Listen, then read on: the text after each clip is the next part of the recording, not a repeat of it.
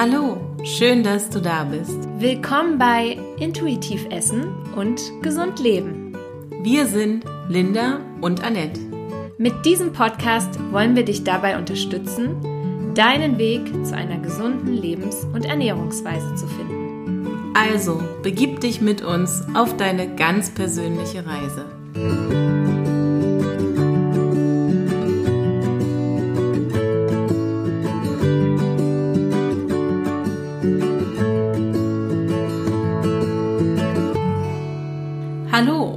Herzlich willkommen zu unserer heutigen Episode. Schön, dass du da bist. Eigentlich wollten wir heute darüber sprechen, was Gesundheit ist. Aber dank der lieben Ines van der Heusen, die uns als Psychologin in unserem Clubhouse Talk unterstützt, hat sich nochmal ein Thema ergeben, das wir an dieser Stelle einbauen möchten. Deshalb werden wir heute mit Ines gemeinsam über den Ernährungsrucksack sprechen. Wir haben auch schon sehr viele Rückmeldungen und Fragen zum intuitiven Essen erhalten. Mit dieser Episode möchten wir daher auch noch einmal die wichtigsten Säulen zusammenfassen. Was uns in dem Austausch mit vielen Menschen aufgefallen ist, ist, dass die meisten natürlich sehr wohl wissen, wie eine gesunde und ausgewogene Ernährung aussieht. Auch sind sich die meisten bewusst, welchen Einfluss die Ernährung auf unsere Gesundheit hat. Genau, das hat uns dann auch zu der Frage gebracht, warum die Umsetzung dieses Wissens oft so schwer fällt. Und da fiel in unserem Austausch mit Ines der Begriff Ernährungsrucksack. Ich fand dieses Bild sofort einleuchtend. Jeder trägt also einen persönlichen Ernährungsrucksack mit sich rum. Ja, und bei jedem steckt was anderes drin. Das ist leider etwas, das wir viel zu oft übersehen. Allerdings, doch wenn wir uns mal bewusst machen, wie lange wir Menschen davon abhängig sind, dass jemand anderes uns mit Nahrung versorgt und wir uns dann noch vor Augen führen, wie sehr sich unsere Ernährung allein in den letzten 100 Jahren verändert hat, dann sollte recht schnell deutlich werden, was da so in unserem persönlichen Ernährungsrucksack alles drinstecken kann. Wie du vielleicht schon aus den Episoden über Gewohnheiten mitnehmen konntest, spielt es bei der Veränderung unseres Verhaltens eine sehr große Rolle, wie sehr wir uns unserer Gewohnheiten zunächst einmal bewusst sind. Alles, was wir unbewusst machen, können wir also erst beeinflussen, wenn wir es in unser Bewusstsein holen. Deshalb lautet unser Motto, raus aus dem Unterbewusstsein, rein ins Bewusstsein. Und da kommt heute der Ernährungsrucksack ins Spiel. Wir betonen immer wieder, dass intuitives Essen auch ein Bewusstsein für Ernährung und den eigenen Körper braucht. Denn bei vielen ist die Intuition für eine gesunde und ausgewogene Ernährung durch viele Faktoren beeinflusst und mitunter völlig abhanden gekommen. Ja, und leider entsteht beim intuitiven Essen oft der Eindruck, dass man das einfach mal so entscheidet. So nach dem Motto, ab morgen esse ich intuitiv, man hat mir ja gesagt, ich darf alles essen und Verbote bringen nichts und ja, mein Körper, der wird mir schon sagen, was und wie viel er braucht. Wenn du unseren Podcast regelmäßig hörst, dann wirst du sicher die Folgen zum Ablegen der Diätmentalität und der Ernährungspolizei in Erinnerung haben. Und diese Folgen sind auch so wichtig, um zu verstehen, warum wir uns erst einmal davon lösen müssen, ständig Lebensmittel in gut und böse einzuteilen oder in gesund und ungesund. Genau diese Kategorisierungen sind nämlich Teil eines größeren Problems. Und der Grund dafür, warum wir uns eben oft wie verloren im Ernährungsdschungel fühlen. Ja, denn wenn man es genau nimmt, dann können wir uns mit so ziemlich jedem Lebensmittel umbringen. Das geht sogar mit Wasser. Wer das nicht glauben kann, darf gerne mal Wasservergiftung googeln. Eine Frau in Asien hat sich zum Beispiel wochenlang nur von Brokkoli ernährt, weil dieser durchaus positiv bei Diabetes wirken kann. Jedoch ist sie damit im Krankenhaus gelandet, denn bei der Menge an Brokkoli hat ihre Schilddrüse gestreikt. Wir können es daher gar nicht oft genug betonen. Die Dosis macht das Gift. Genau. Beim intuitiven Essen geht es darum, eine für dich persönlich langfristig geeignete, ausgewogene und gesunde Ernährungsweise zu finden und dich von Diäten, Ernährungstrends, Dogmen und Hypes zu lösen. Um dieses Ziel zu erreichen, ist es jedoch wichtig, sich seine bisherige Ernährungsweise anzusehen und dafür wirklich mal tief im Ernährungsrucksack zu wühlen. Einfach um zu verstehen, was dich und deine Lebens- und Ernährungsweise alles so geprägt hat. Uns ist meist einfach nicht bewusst, wie sehr wir durch emotionale Prägungen, Gewohnheiten, Glaubenssätze und Erfahrungen beeinflusst worden sind. Und dass wir intuitives Essen mitunter erst wieder erlernen müssen. Ja, und genau deswegen wollen wir heute mal darüber sprechen, was da so alles in unserem Ernährungsrucksack drin sein kann und wie wir damit umgehen können. Um das ganzheitlich zu beantworten und vor allem auch die psychologische Seite beleuchten zu können, haben wir Ines zu uns in den Podcast eingeladen. Die liebe Ines hat ja, wie eingangs erwähnt, einen wesentlichen Beitrag zu dem Bild des Ernährungsrucksacks, wie wir ihn heute definieren wollen, geleistet. Genau. Liebe Ines, wir freuen uns, dich heute als ersten Interviewgast in unserem Podcast begrüßen zu können. Magst du dich kurz vorstellen? Hallo ihr zwei und erstmal vielen Dank, dass ich heute mit dabei sein darf und dann auch noch als erster Gast in eurem Podcast. Also vielen Dank und merci für die Einladung. Und ihr habt es ja gerade schon erwähnt, ich bin Psychologin mit dem Schwerpunkt Arbeits- und Organisationspsychologie und ich habe in den Niederlanden studiert, wo genau das, was du gerade erwähnt hast, nämlich ein ganzheitlicher Ansatz im Fokus steht und auch, ich sag mal, ein ganzheitlicher Ansatz gelebt wird. Und das ist auch so der Fokus, der für mich, wenn ich in Unternehmen als Trainer und Coach unterwegs bin, aber auch in der Arbeit mit Einzelpersonen sehr wichtig ist, nämlich wirklich psychologisch zu verstehen, wie Verhalten entsteht und wie wir letztendlich auch Veränderungen erzielen können.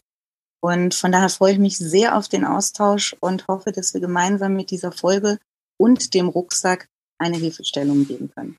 Sehr schön. Wir haben ja schon erwähnt, dass du im Austausch mit uns den Begriff Ernährungsrucksack eingebracht hast. Das kam, als wir darüber gesprochen haben, warum es vielen Menschen so schwer fällt, das eigentlich vorhandene Wissen zu einer gesunden, ausgewogenen Ernährung auch in entsprechende Verhaltensweisen umzusetzen. Ja, das scheint ein wirklich großes Thema zu sein. Und wir merken ja auch im Austausch mit vielen Menschen, dass Ernährung ein individuelles, aber auch sehr emotionales Thema ist. Oh ja, warum ist es deiner Meinung nach so sehr an unsere Gefühle geknüpft? Ja, ich würde sagen, das Wichtigste erstmal vorab, diese Verknüpfungen bauen sich ja nach und nach auf. Und zwar mhm. ab dem Säuglingsalter bis zur ja, frühen Kindheit. Und genau diese Phase und diese Zeit hat eine große Bedeutung für die emotionale Prägung und das natürlich auch nicht nur in Bezug auf Essen. Und wenn wir über emotionale Prägung in dieser Phase sprechen, spielt natürlich in erster Linie das familiäre Umfeld die entscheidende Rolle und beeinflusst uns dann auch maßgeblich. Ja, ich glaube, das wissen viele. Ja, und wenn wir uns auch mal zurückerinnern, ähm, wie Babys am Anfang agieren, nämlich das Baby anfangs eigentlich fast gar nicht durch Gefühle oder äußere Reize in ihrem Essverhalten beeinflusst werden können, ähm, sehen wir halt, dass das Ganze erst viel, viel später beginnt. Und obwohl Ernährung in dieser Zeit in erster Linie eine ja, physiologische Bedürfnisbefriedigung ist, also bekomme ich das, was mein Körper braucht, machen wir auch bereits als Säugling die Erfahrung, dass die Zuwendung und Versorgung mit Essen durch unsere Familie auch etwas mit ja, Sicherheit und Geborgenheit zu tun hat. Und damit wird das Essen oder damit wird durch das Essen nicht nur das primäre Bedürfnis nach Nahrung und Sättigung gestillt, sondern auch sogenannte sekundäre Bedürfnisse mit Essen verknüpft, wie in dem Fall dann Sicherheit und auch Geborgenheit. Mhm. Und das beginnt eigentlich in dem Moment, wenn wir nicht mehr nur mit der Muttermilch ernährt werden und wir durch alltäglichen Umgang, Nachahmung und Gewöhnung unser Essverhalten entwickeln. Ähm, was passiert in dieser Zeit speziell im Gehirn? In dieser Zeit baut unser Gehirn wichtige Verknüpfungen auf. Und warum? Weil wir dadurch hm, in Anführungsstrichen lernen und dann zukünftig nicht mehr über jeden einzelnen Schritt nachdenken müssen. Mhm. Das heißt, wir automatisieren wiederkehrende Verhaltensweisen und verknüpfen diese dann auch mit Emotionen.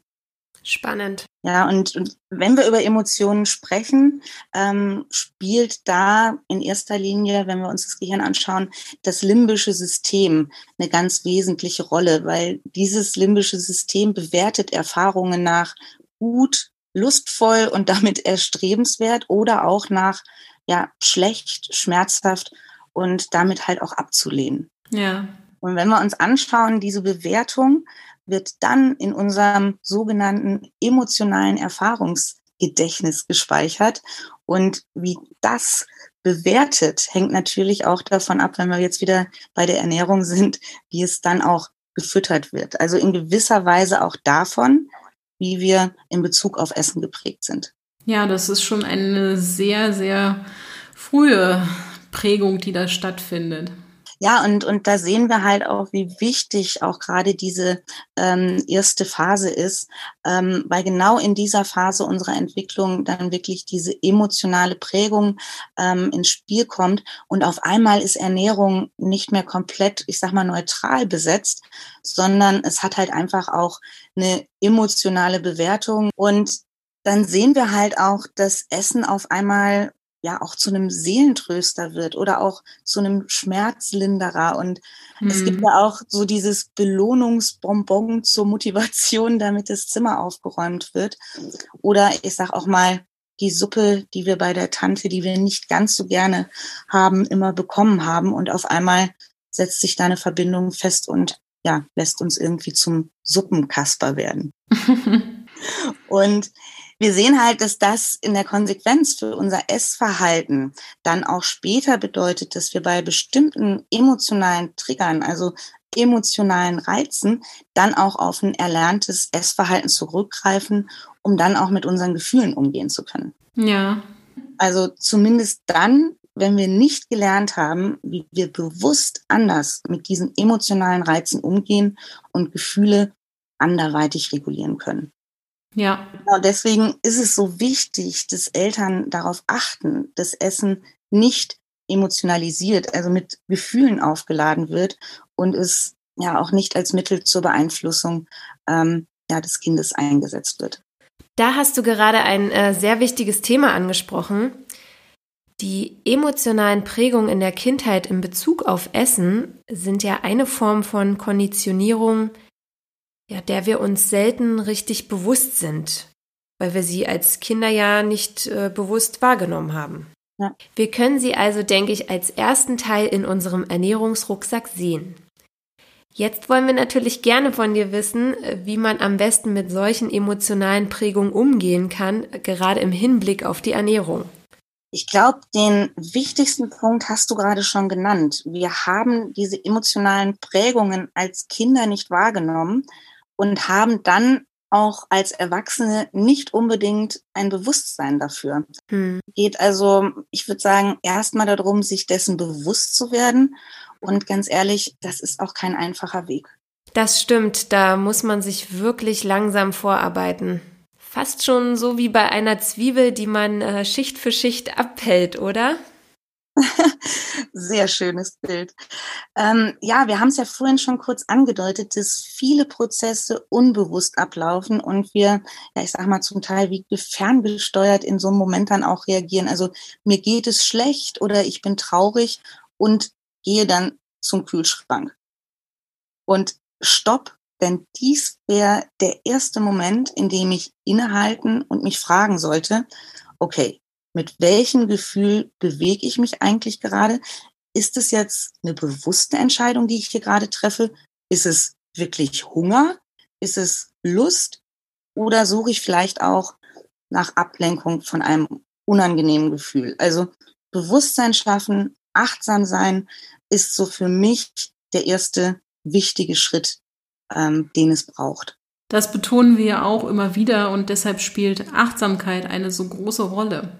Ich glaube, insgesamt kann man sagen, hinterfrage das Symptom, also das Essen ohne wirklichen Hunger und beschäftige dich mehr mit der Ursache, nämlich dem Gefühl. Mhm. Und natürlich kann man auch mal etwas aus Genuss essen. Aber auch das sollte man bewusst tun. Oh ja. Dies wirklich mit Emotionen verknüpft wird oder an bestimmte Situationen gekoppelt ist, dann kann bei häufiger Wiederholung auch hier wieder ein Muster entstehen, was dann zu emotionalem Essen führt. Ja, diese Komponente ist natürlich sehr spannend und auch komplex. Es lohnt sich also, da mal wirklich genauer hinzuschauen und die emotionalen Prägungen aus der Kindheit zu betrachten. Vor allem die, die mit dem Essen verbunden sind.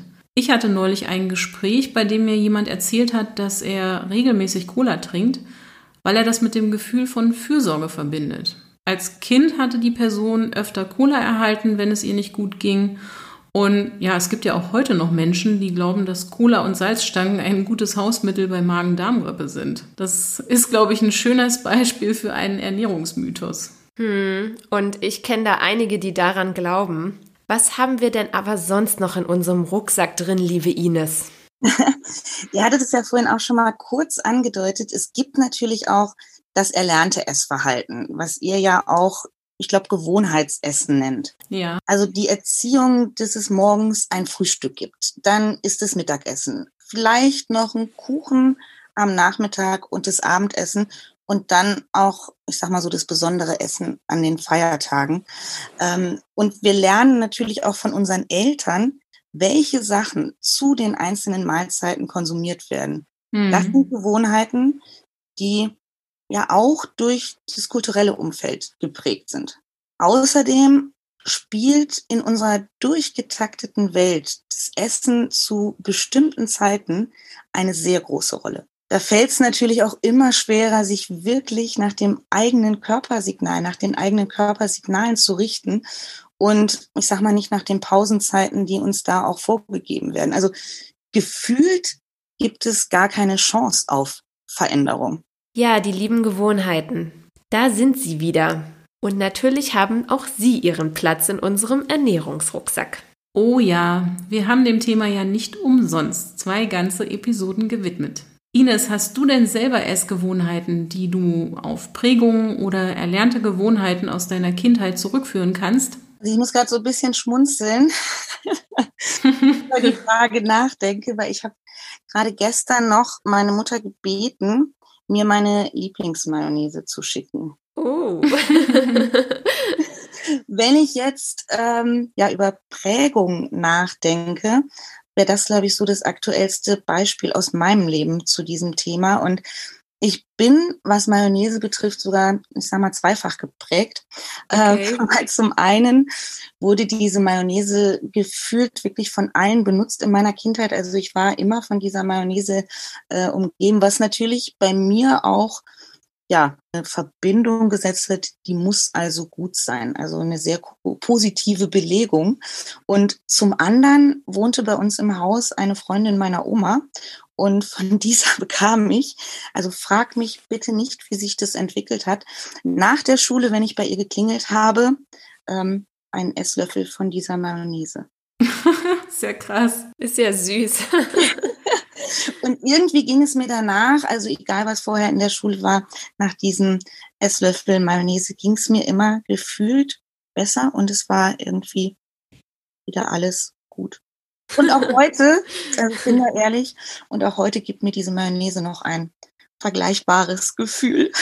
Total spannend. Also auf Mayonnaise als Comfort Food bin ich bisher auch noch nicht gestoßen. Ja, aber da sieht man wieder, wie individuell das ja an der Stelle dann auch sein kann. Also vielleicht sollte ich mal eine Gruppe aufmachen, ob es da auch noch andere Menschen gibt, die das nachvollziehen können. Also das wäre so mein Beispiel für das Thema Prägung, das also auch heute noch da ist. Und wenn wir jetzt über Gewohnheiten sprechen, ähm, muss ich auch sagen, dass ich bestimmte Gewohnheiten abgelegt habe. Also zum Beispiel den Zwang, morgens frühstücken zu müssen, obwohl es mir nicht wirklich gut tut. Oh ja, das kann ich sofort unterschreiben. Bei mir startet der Tag auch nicht mehr mit Essen. Ah, äh, aber man hat es ja auch so mitbekommen. Ja. Dieses Motto oder dieser Spruch, ähm, Frühstücken wie ein Kaiser, zum Mittagessen wie ein König und zu Abendessen wie ein Bettler, den, den kennt ja auch irgendwie jeder, oder? Hm. Das ist ein typischer Glaubenssatz, der auch in vielen Kulturen Verbreitung findet. Schauen wir uns hingegen die südeuropäischen Länder an, dann ist dort ja eher ein ausgiebiges Abendessen sehr weit verbreitet. Ja, und da haben wir auch schon den dritten Inhalt aus unserem Ernährungsrucksack. Die Glaubenssätze.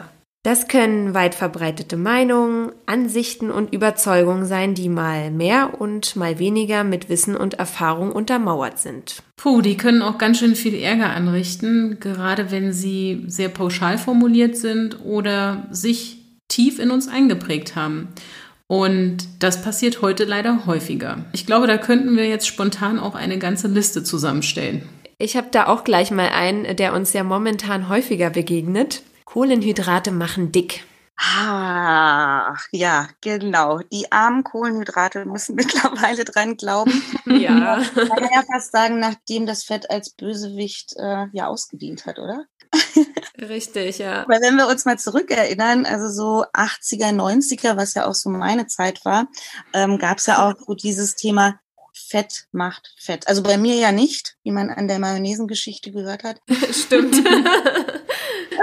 ja klar, aber da hat die ganze Leitbewegung dann angefangen und alles nur wegen der ja mittlerweile sehr umstrittenen Studien zu Fetten von Ansel Keys. Und der gute Ansel, der war ja mit seiner Hungerstudie durchaus auch positiv unterwegs und hat da sehr wichtige Erkenntnisse zum Thema Hungern und Diäten geliefert. Aber danach hat er, glaube ich, einen etwas anderen Weg eingeschlagen und ist damit zum Wegbereiter für die jahrzehntelange Fettphobie geworden. Und was mir gerade an diesen beiden Glaubenssätzen stark auffällt, ist dieses ständige Dramatisieren. Oh ja, Drama Baby. das ist doch total nervig und gefühlt wird in Sachen Ernährung mittlerweile ja schon fast wöchentlich eine neue Sau durchs Dorf gejagt und das auch noch mit genau solch krassen Formulierungen. Und da ist es dann natürlich auch kein Wunder, dass so viel Verwirrung in Sachen Ernährung herrscht und ja gefühlt ein Trend den nächsten jagt und ganz ehrlich, es lässt sich damit natürlich auch sehr gut Geld verdienen mit Verunsicherung und Angst. Und gerade jetzt in dieser Ausnahmesituation, in der wir uns befinden, ähm, nimmt das natürlich noch mal mehr an Überhand zu. Was meinst du damit? Ich glaube, vielen wird dadurch bewusst, wie sehr sie ja ihre Routinen und Gewohnheiten brauchen. Und die sind jetzt ja bei den meisten, sagen wir mal zumindest in Teilen, nicht mehr da. Und man muss sich irgendwie neu orientieren. Und mhm. einigen gelingt es, die Zeit halt für sich positiv zu nutzen und vielleicht gesünder zu leben. Und ja, andere sind vielleicht auch mit der Situation überfordert, kommen gar nicht zum Essen oder ja, haben wir ja auch erlebt, futtern sich vielleicht auch noch ja, Corona-Kilos an. Und mhm. da hat dann natürlich die Industrie ähm, eine gute Möglichkeit, das auch für sich, ich sag mal, auszuschlachten. Stimmt, die Diät- und Fitnessindustrie ist ja auch ein Milliardenbusiness. Ich möchte nicht wissen, wie viele Leute sich jetzt Heimtrainer angeschafft haben oder irgendwelche neuen Trenddiäten ausprobieren. Tja, da können wir direkt mal eine Umfrage zu starten. Vor allem lassen sich durch ständig neue Glaubenssätze, aber auch immer wieder neue Produkte in den Markt schießen. Also man braucht ja nur mal zu schauen, wie viele Produkte mittlerweile mit Aufschriften wie Low Carb, Keto oder viel Protein werben, während viel seltener irgendwo fettarm oder Light draufsteht. Doch generell handelt es sich ja auch dabei oft um sehr hochverarbeitete Lebensmittel. Also irgendwie habe ich das Gefühl, das Marketing findet immer einen Weg, um uns irgendwas als gesund zu verkaufen. Ines, glaubst du, wir sind da heute einfach empfänglicher für diese Werbebotschaften oder warum lassen wir uns davon einfach so beeinflussen? Gute Frage, ähm, Annette. Ich glaube, die grundsätzlichen Mechanismen, die in diesem Bereich bedient werden und wurden, die sind immer gleich. Mhm. Was wir aber sehen ist, ich würde sagen, das Umfeld hat sich stark verändert. Das Thema Stress, Herausforderungen, keine Zeit für gesundes Essen. Das öffnet zum einen neue Möglichkeiten, wie wir gerade ja schon aufgezeigt haben. Und gleichzeitig hinterfragen viele Menschen einfach weniger. Ja. Ähm, ihr habt mich ja auch mit einem Beispiel konfrontiert, bis echt bei mir so hängen geblieben ist. Ähm, und zwar habt ihr mir ja erzählt, woher eigentlich das Wort Cerealien ursprünglich abstammt. Ha, ja, eine schöne Werbegeschichte. Aber wirklich, ja, also dass es sich hierbei ähm, ja um, um ein Kunstwort der Werbeindustrie handelt. Und das Wort ja an sich ja ein Verweis auf die römische Göttin des Ackerbaus äh, Ceres ist, ja, war mir zum Beispiel auch überhaupt nicht bewusst und ich habe es aber auch nicht hinterfragt. Und mhm. ich glaube, genau an diesem Beispiel sieht man schon, womit gearbeitet wird. Also ja. Begrifflichkeiten, mit denen ich vielleicht etwas verbinde, aber auch nicht unbedingt weiß, was dahinter steckt. Und wenn wir uns dann auch anschauen, warum, und du hast es ja gerade auch angesprochen, fettarm und Leid nicht mehr groß verwendet werden, da schließt sich dann für mich auch dieser Kreis, weil diese Begriffe waren irgendwann verbrannt. Und also ich würde sagen, spätestens als man erkannt hat, dass die Menschen vor allem in den USA trotz weniger Fettkonsum immer dicker wurden. Mhm. Und nun hat man für die aktuellen Ernährungstrends halt auch neue Begriffe gewählt, wie Paleo, Keto oder Low Carb, ähm, um halt genau das, ich sag mal, wieder auszugleichen. Und ich glaube, noch ein Punkt kommt mit hinzu, den wir halt nicht unterschätzen dürfen. Und ich glaube, da habt ihr ja auch schon viele Erfahrungen mitgemacht. Ähm, und das betrifft so dieses Thema Fülle an Informationen und ja. auch Konfrontation mit dem Thema äh, Ernährung hat für mich gefühlt extrem zugenommen. Oh ja. Ja, und wir haben so viele unterschiedliche Plattformen und soziale Medien, die dieses Thema Ernährung permanent steuern und uns auch in unserer jeweiligen Blase das Gefühl geben, dass es richtig sein muss, was da so kommuniziert wird. Absolut. Also das nochmal so als zusätzlichen Punkt. Und dann haben wir noch einen weiteren Punkt, den man, glaube ich, auch nicht unterschätzen darf, nämlich die Entwicklung, dass Ernährung einen ganz neuen Stellenwert bekommen hat, über den wir uns irgendwie auch definieren, über den wir dann auch Anerkennung erhalten können oder uns auch einer Gruppe zugehörig fühlen können. Mhm. Und genau an dieser Stelle sind wir viel leichter zu manipulieren. Also dieser Wunsch nach Anerkennung oder Zugehörigkeit spielt heute bei der Ernährung eine viel größere Rolle. Und damit besteht dann auch automatisch die Gefahr, ständig durch neue Glaubenssätze ja, verunsichert zu werden. Ja, wir haben auch schon oft erwähnt, dass für viele Ernährung und Fitness eine Art neue Religion sind. Und in Religion, da spielen ja Glaubenssätze auch eine große Rolle. Und wenn da verschiedene Ansichten aufeinanderprallen, dann ja, brechen auch mal Glaubenskriege aus. Ja, man könnte sagen, wir bekämpfen uns heute mit Messer und Gabel, wenn die klassische Religion als Kriegsschauplatz ausgedient hat. Oh je, es gibt natürlich aber auch sehr viele positive Glaubenssätze, die mitunter stark von unserem persönlichen Umfeld oder einem veränderten Bewusstsein geprägt wurden. Zum Beispiel mehr Achtsamkeit im Umgang mit Lebensmitteln zu pflegen. Also keine Lebensmittel zu verschwenden und auch auf lokale und biologisch angebaute Produkte zu achten. Ja, Glaubenssätze sind ja nicht immer schlecht, sondern sie bieten uns vor allem Halt und Orientierung. Ines, was glaubst du, wann ein eigentlich positiv gedachter Glaubenssatz oder Denkansatz für unser Ernährungsverhalten zu etwas Negativem werden kann, das uns dann ja vermutlich eher schadet als nützt?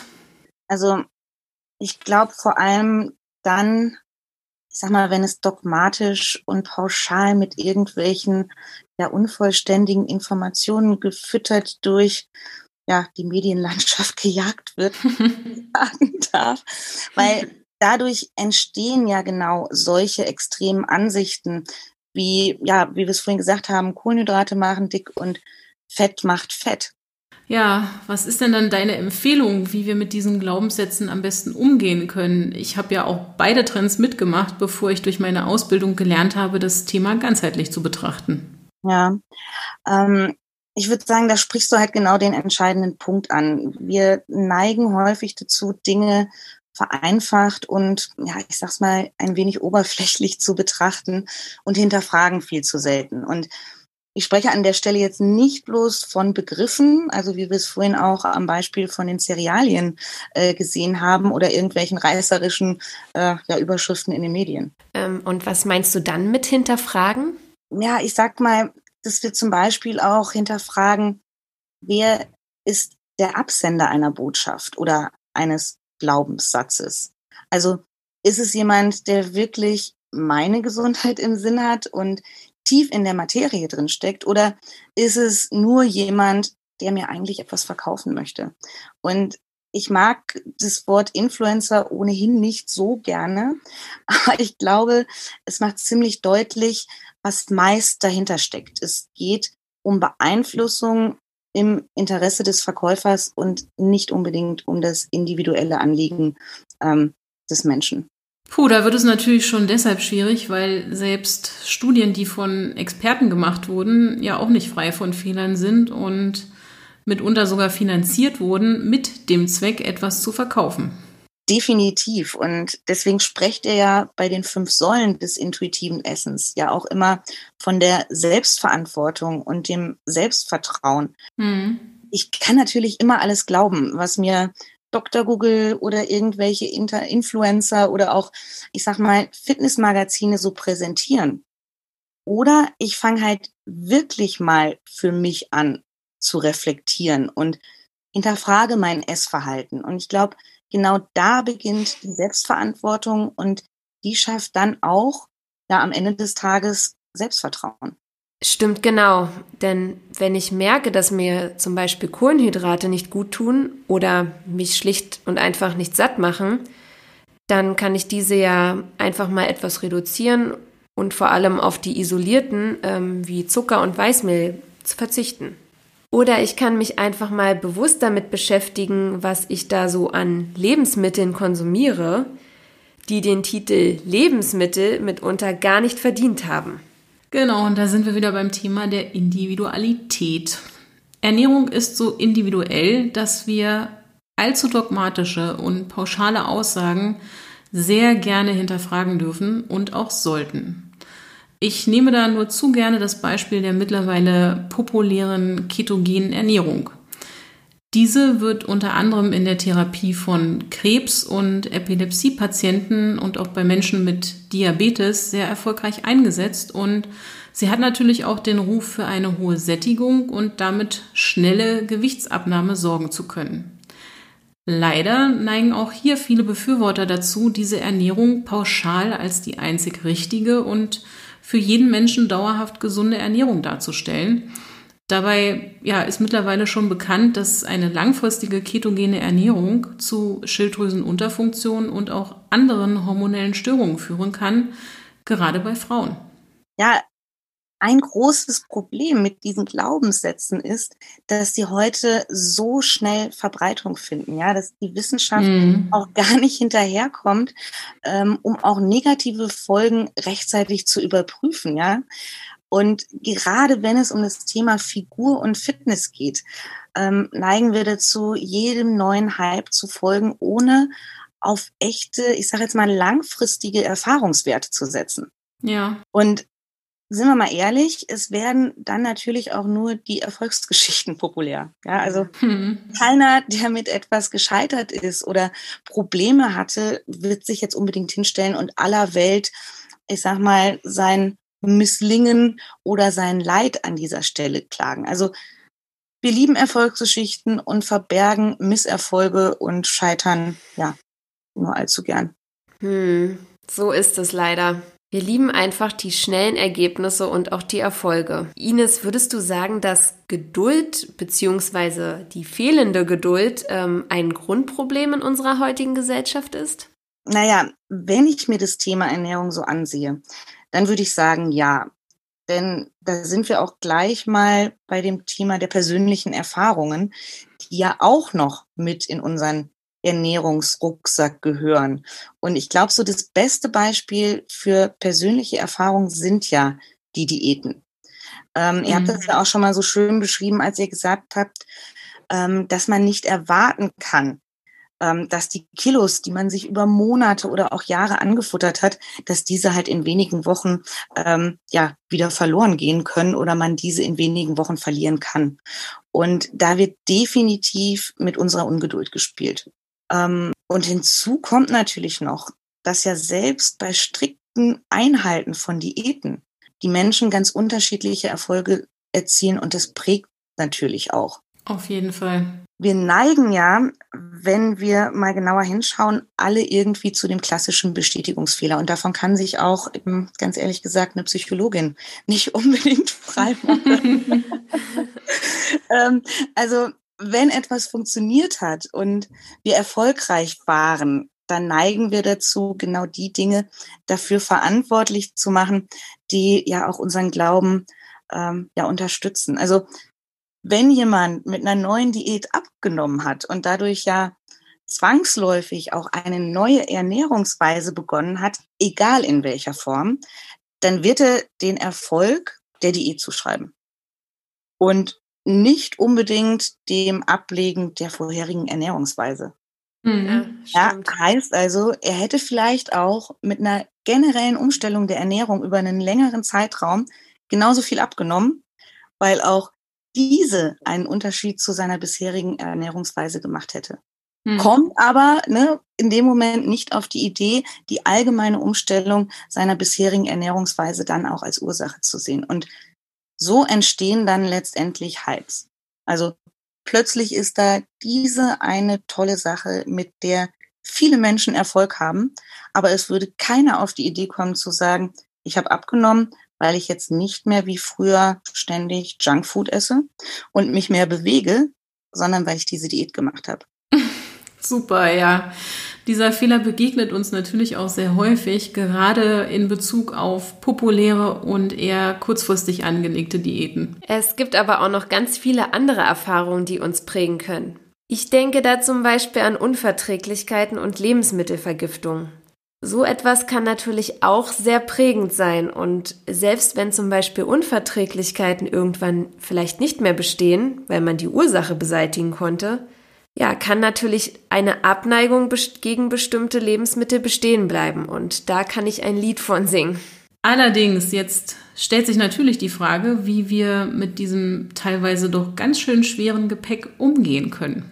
Ja, das war ja unsere Motivation, den Ernährungsrucksack mal genauer zu beleuchten. Liebe Ines, was würdest du sagen, wie sollten wir uns am besten mit den Inhalten unseres Ernährungsrucksacks auseinandersetzen? Ich glaube, als allererstes ist es nochmal wichtig zu sehen, dass es eine sehr individuelle Geschichte ist. Ja, mhm. also wie der Rucksack gepackt ist und ähm, welche Erfahrungen, Gewohnheiten etc. da auch mit drin sind. Aber generell würde ich empfehlen, in Bezug auf Ernährung und auch Gesundheit mal wirklich ja Selbstverantwortung zu übernehmen. Die Basis davon ist ja so dieses Thema Selbstreflexion und ihr betont es ja auch immer wieder und man kann es schon fast sag mal ein Mantra nennen, das mir sehr gut gefällt, nämlich raus aus dem Unterbewusstsein und rein ins Bewusstsein. Ja, wie schön, dass das bei dir schon hängen geblieben ist. Na klar, sowas prägt sich natürlich ein und ähm, ist in dem Moment griffig, also wirklich ein Mantra, was man sich auch ähm, ja viel, viel öfter mal zu Gemüte führen sollte.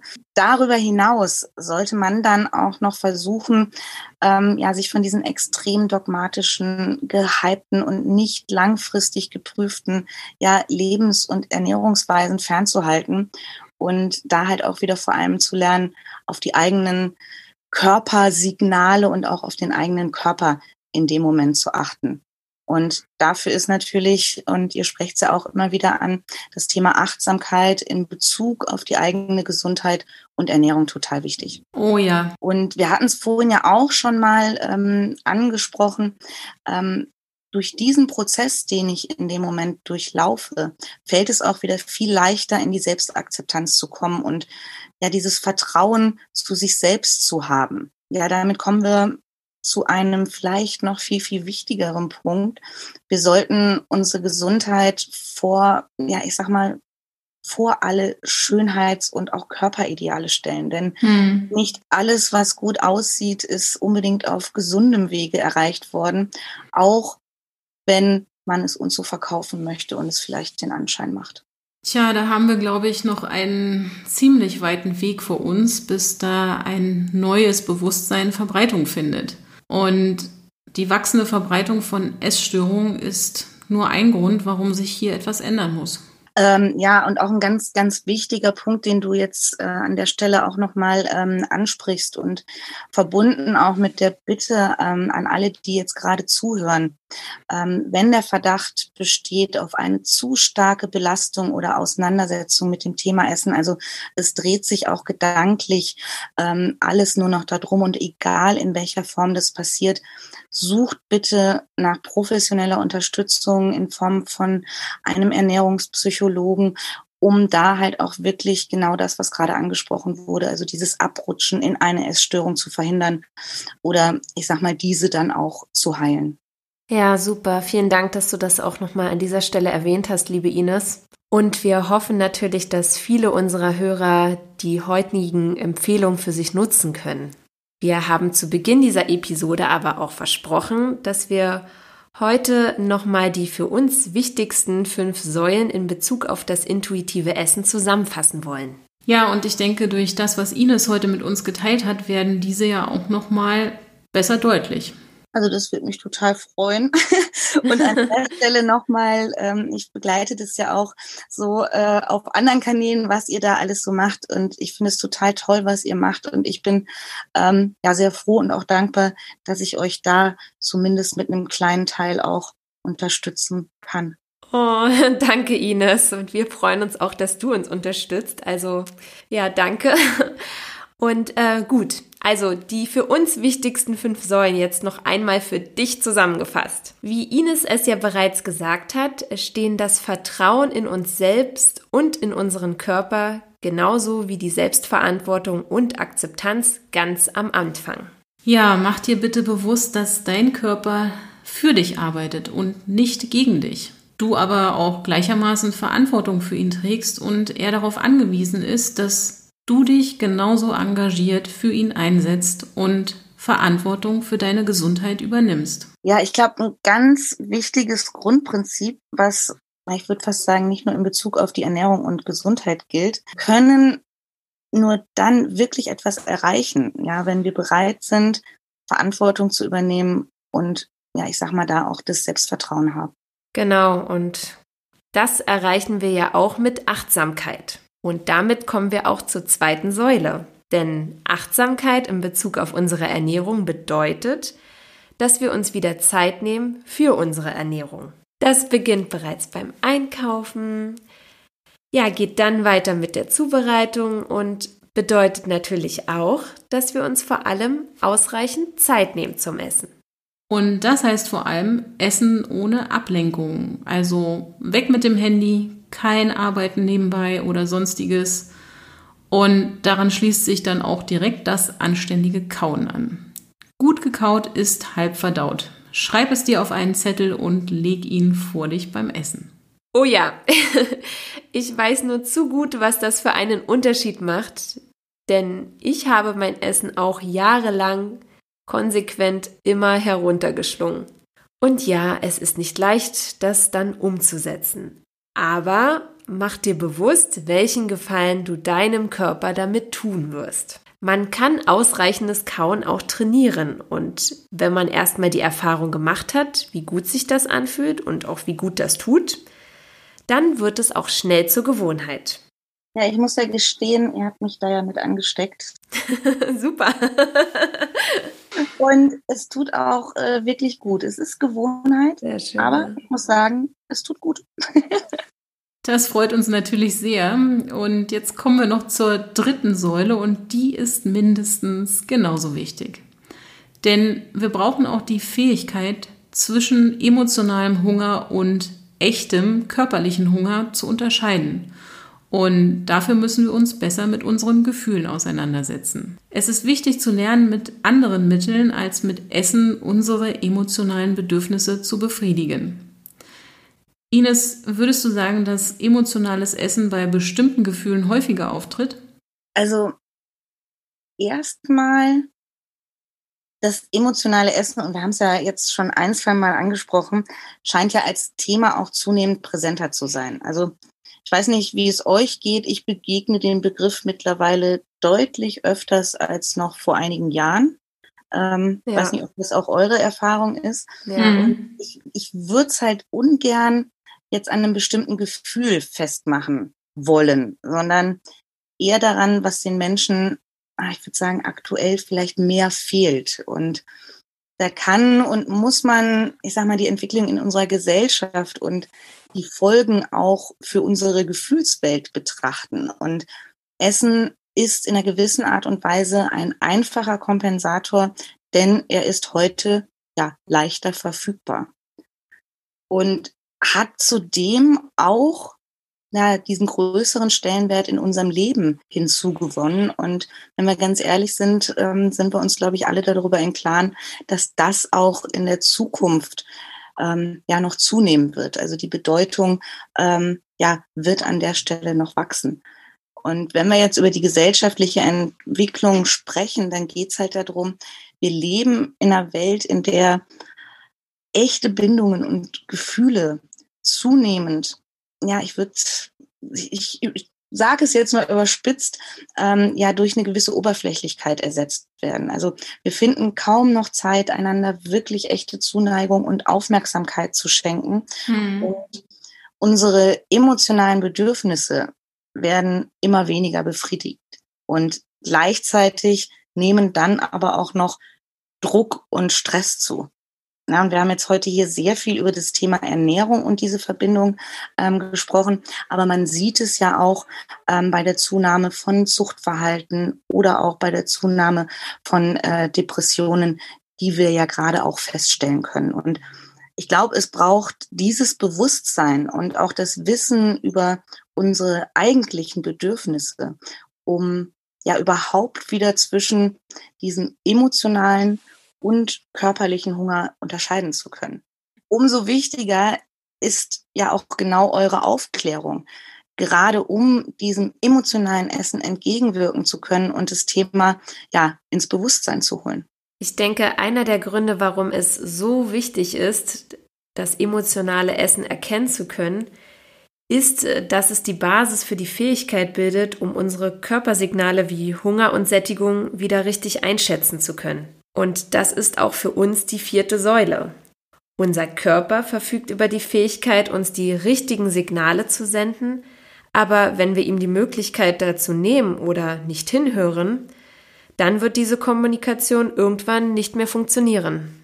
Ja, vor allem dann nicht, wenn ja, wir unseren Körper bereits so von außen unter Druck gesetzt haben, dass er irgendwann gar nicht mehr in der Lage ist, die richtigen Signale zu senden oder diese vielleicht auch durch hormonelle oder stoffwechselbedingte Störungen beeinträchtigt sind. Lernen wir also wieder gemeinsam auf unsere Körpersignale zu achten, denn die geben auch Aufschluss darüber, wie es um unsere Gesundheit steht. Ines, du kennst ja nun schon die fünf Säulen. Magst du vielleicht noch die letzte nennen? Aber sehr gern, liebe Annette. Denn das ist etwas, das natürlich ja auch auf alle anderen Säulen Einfluss hat. Denn nur wenn wir unserem Körper auch genügend Nähr- und Vitalstoffe zuführen und er damit ja alles hat, was er braucht, um gesund und fit zu sein, kann er natürlich auch für unser Wohlbefinden sorgen. Also es spielt durchaus eine Rolle, was wir essen, sogar für unsere Emotionen. Mhm. Aber ich glaube, ich will jetzt ja nichts vorwegnehmen. Äh, ihr plant doch dazu auch eine eigene Folge, oder? Ja, das ist ein sehr spannendes Thema, zu dem wir noch kommen werden. Denn unsere Gefühle entstehen nicht nur, wie wir oft denken, in unserem Gehirn, sondern auch unser Darm hat einen Einfluss auf unsere Gefühlswelt.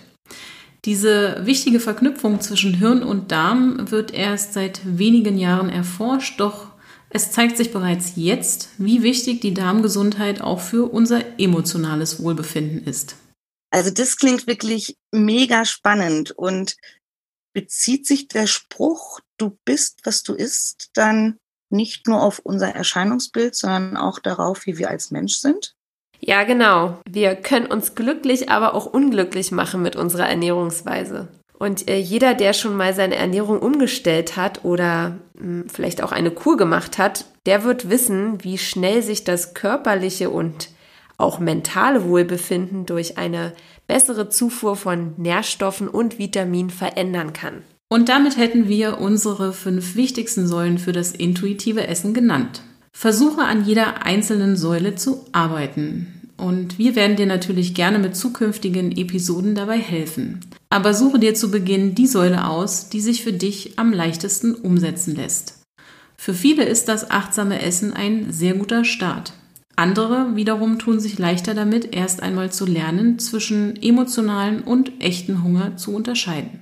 Ja, und gerade wenn du dich vielleicht bisher sehr nähr- und vitalstoffarm, sprich größtenteils von stark verarbeiteten Lebensmitteln ernährt hast, kann es für dich vielleicht schon ein großer Gewinn sein, erst einmal mehr frische und natürliche Lebensmittel wie Obst und Gemüse auf deinen Speiseplan zu setzen. Ja, und da sieht man auch wieder mal, wie individuell das Thema ist. Und ich hoffe, dass das zukünftig mehr Menschen auch berücksichtigen, wenn sie sich mit dem Thema auseinandersetzen. Das hoffen wir auch. Ja.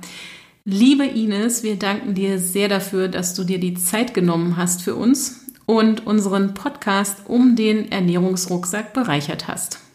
Super gerne, ihr Lieben. Herzlichen Dank. Ja, wir sind echt dankbar dafür. Damit hast du nämlich so ein schönes Bild kreiert. Und ja, wir freuen uns auch darauf, mit dir in Kontakt zu bleiben und natürlich auch auf die nächsten Räume bei Clubhouse mit dir. So, das war unser erstes Interview und natürlich kannst du dich auch in Zukunft auf weitere spannende Gespräche mit neuen Gästen freuen. Für heute sagen wir erst einmal Danke, dass du wieder reingehört hast Schreibe uns gerne, was da so in deinem Ernährungsrucksack drinsteckt und womit du vielleicht die größten Herausforderungen hast. Teile unseren Podcast gerne mit anderen. Und wenn du uns schon länger zuhörst, dann hinterlasse uns auch gerne eine ehrliche Bewertung bei Apple Podcasts. Damit hilfst du uns, noch mehr Menschen zu erreichen. Wir wünschen dir eine ganz tolle Woche. Deine Linda, Ines und Annette.